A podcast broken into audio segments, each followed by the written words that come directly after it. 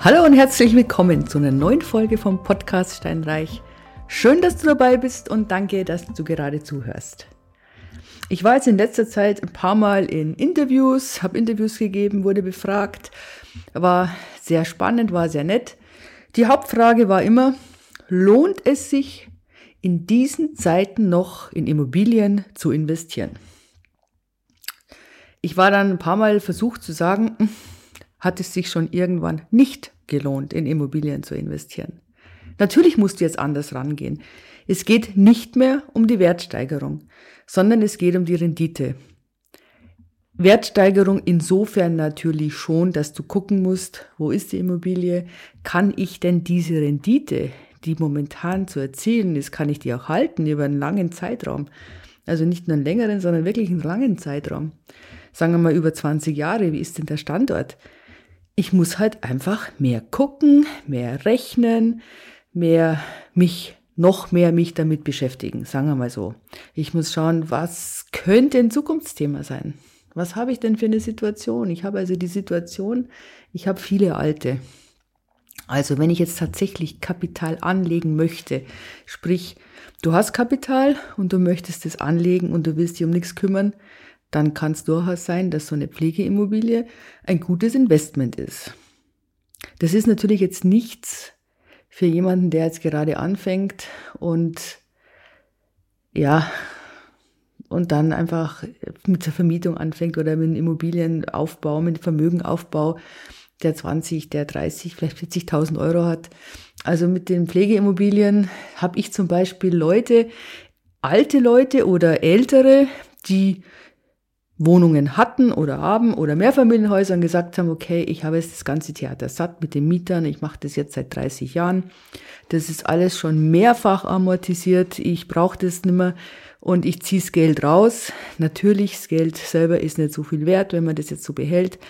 Also dann, was mache ich damit? Teilen Aktien und die legen das eben dann auch in so Systemimmobilien, in Pflegeimmobilien an, weil sie sich da nicht um gar nichts kümmern müssen. Also da finde ich es eigentlich ganz gut, ist es so nicht schlecht. Aber wie gesagt, generell überleg dir, gab es jemals eine Zeit, wo es es nicht gelohnt hätte. Ich war kürzlich auf einem Vortrag auch und auf einer Fortbildung über Erben und Vererben. Es war wirklich ganz interessant, mega spannend. Und der Anwalt, der Fachanwalt für Erbrecht, hat dann ganz interessante Zahlen so rausgelassen und das ist jetzt nicht nur für Alte oder Ältere relevant, das Thema, das ist auch für Junge, die was vererbt bekommen, die vielleicht den Älteren Ratschläge geben können und auch für junge Familien. Ich meine, in dem Moment, wo du tatsächlich jetzt ein Kind hast, eine Familie hast und du hast vielleicht schon das eine oder andere, musst du dir überlegen, was passiert denn, wenn mir was passiert. Was passiert dann mit dem Erbe? Wie geht es denn weiter? Was möchte ich denn, wie es weitergehen soll? Und es sind ja immer oft so, ja, immer oft so Unwägbarkeiten da. Ich meine, er hat dann so Beispiele gebracht, fand ich mega spannend. Von der Familie alles in Ordnung, typische Familie, Vater, Mutter, zwei Kinder, super, stirbt der erste Partner und also das Testament wurde gemacht, ganz normal. Also die Frau erbt und die Kinder erben mit, alles schön und harmonisch. Dann war es aber so, dass der eine Sohn leider so ein bisschen, ja, Hallodri geworden ist, hat Schulden angehäuft und hohe Schulden, immer höher, die Bank sitzt ihm im Nacken und kurz vorm Titel. Jetzt stell dir vor, dann erbt er, dann erben die alle ein Häuschen und dann gehört das eigentlich, war so abgesprochen klar, die Mutter, der Vater, der Überlebende halt, der lebt noch darin und die Kinder halten die Füße still und plötzlich hast du dann Gläubiger mit im Boot. Und der Bank ist es völlig wurscht, was für familiäre Bindungen das sind. Die wollen die Kohle haben, ja. Und du darfst nie vergessen, es reicht einer in einer Erbengemeinschaft, der eine Zwangsversteigerung, eine Teilungsversteigerung initiieren kann. Also wenn man sich nicht einig ist in Erbengemeinschaften und einer ist dabei, der quertreibt, der kann das initiieren. So eine Versteigerung ist teuer, Denn du musst erst einen ähm, öffentlich bestellten und vergeidigten Gutachter bezahlen. Bis das Ganze zu dem Termin kommt, vergehen ungefähr, ja, ich hätte sagen, anderthalb bis zwei Jahre. Es kann bis zu zwei Jahren dauern.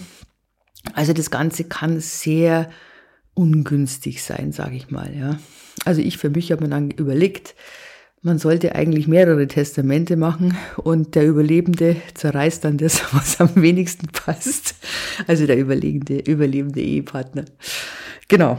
Ähm, ja, also so viel jetzt dazu, Erben und Vererben. Und was ich auch ganz spannend fand, der hat dann gesagt, zwischen dem 65. und 95. Lebensjahr braucht man 1,5 Millionen Euro. Das ist echt eine Hausnummer, das muss ich sagen. Klar, du ziehst jetzt davon natürlich das Geld ab, was du als Rente bekommst oder was du als, als Pension oder sonst irgendwas bekommst. Aber ich meine, ganz ehrlich, die Welt ist es natürlich auch nicht. Kann man sie leicht ausrechnen? Sagen wir mal, du hast 3000 ist das schon zu viel, weil du musst ja da wieder die Dinge abziehen. Ja, also okay, sagen wir 3000 Euro Rente im Jahr, sagen wir, du hast so ungefähr 35.000 Euro Rente im, also 3000 im Monat, 35.000 Euro im Jahr. Das Ganze mal 10, dann sind wir bei 350.000 Euro und das Ganze mal 3, dann bist du halt bei über einer Million, bei einer Million 50.000. Und dann hast du immer noch eine gewisse Deckungslücke von 450.000 Euro, das du irgendwie bekommen musst. Und jetzt überleg mal, wer bekommt denn 3.000 Euro Rente? Selbst wenn du von Anfang an, also vom Beginn des Berufslebens bis zur Rente, bis zum Eintritt, 45 Jahre, immer den Höchstbetrag angelegt hast, bekommst, glaube ich, so 3.200, schlag mich tot. Es sei denn natürlich, man war, was weiß ich, Beamter, äh, Schuldirektor oder irgendein Staatsdiener in höherer Position. Da schaut es anders aus. Die verdienen tatsächlich oder bekommen eine richtig ordentliche Pension. Aber ich rede jetzt mal so vom normalen Leben. Das heißt, es muss auf jeden Fall diese Lücke gedeckt werden. Auf jeden Fall. Da komme, was wolle. Und wie baust du denn davor? Und du weißt, dass ich immer sage, wir brauchen einfach verschiedene Modelle.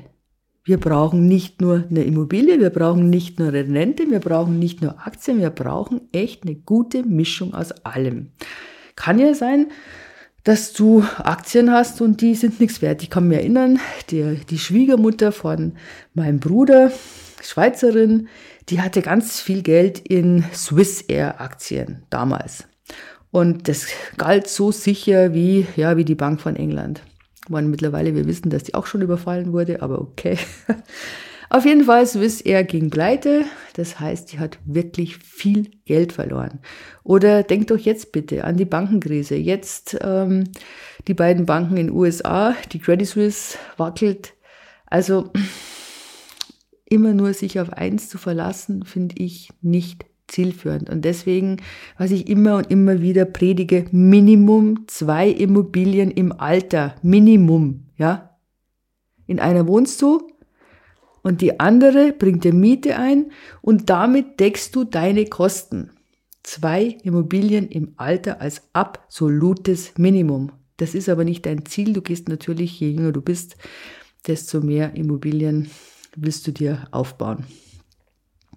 So viel heute. Also es rentiert sich nach wie vor.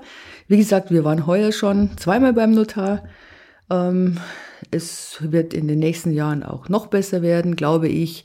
Es wird nicht zu dieser Zwangsversteigerungswelle kommen, wie jetzt alle propagieren. Wenn, wenn ich in 13 einen Kredit abgeschlossen habe, dann habe ich jetzt auch keine anderen Kreditzinsen als damals.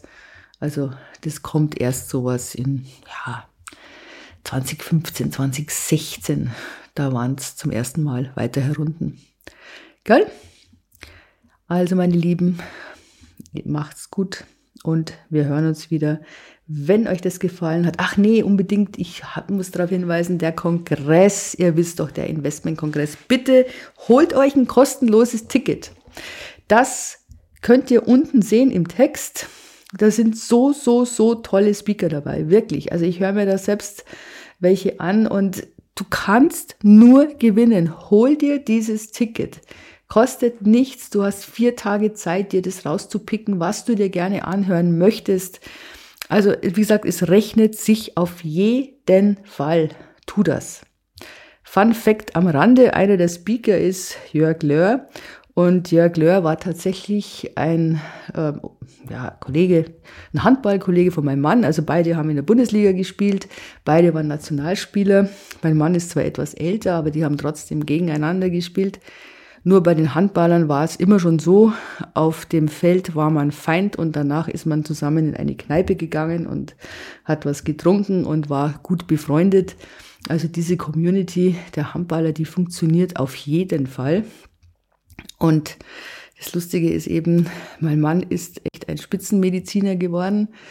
Der hat dann eben aufgehört, als er im Studium fertig war, weil zu damaliger Zeit und ich glaube auch jetzt ging es nicht, dass du beides gleich gut machen kannst. Und der Jörg Löhr ist eben ein Spitzenmotivator, ein Spitzencoach, ein, ja, ich weiß gar nicht, was er alles ist, aber er ist jedenfalls einer der ganz großen Speaker.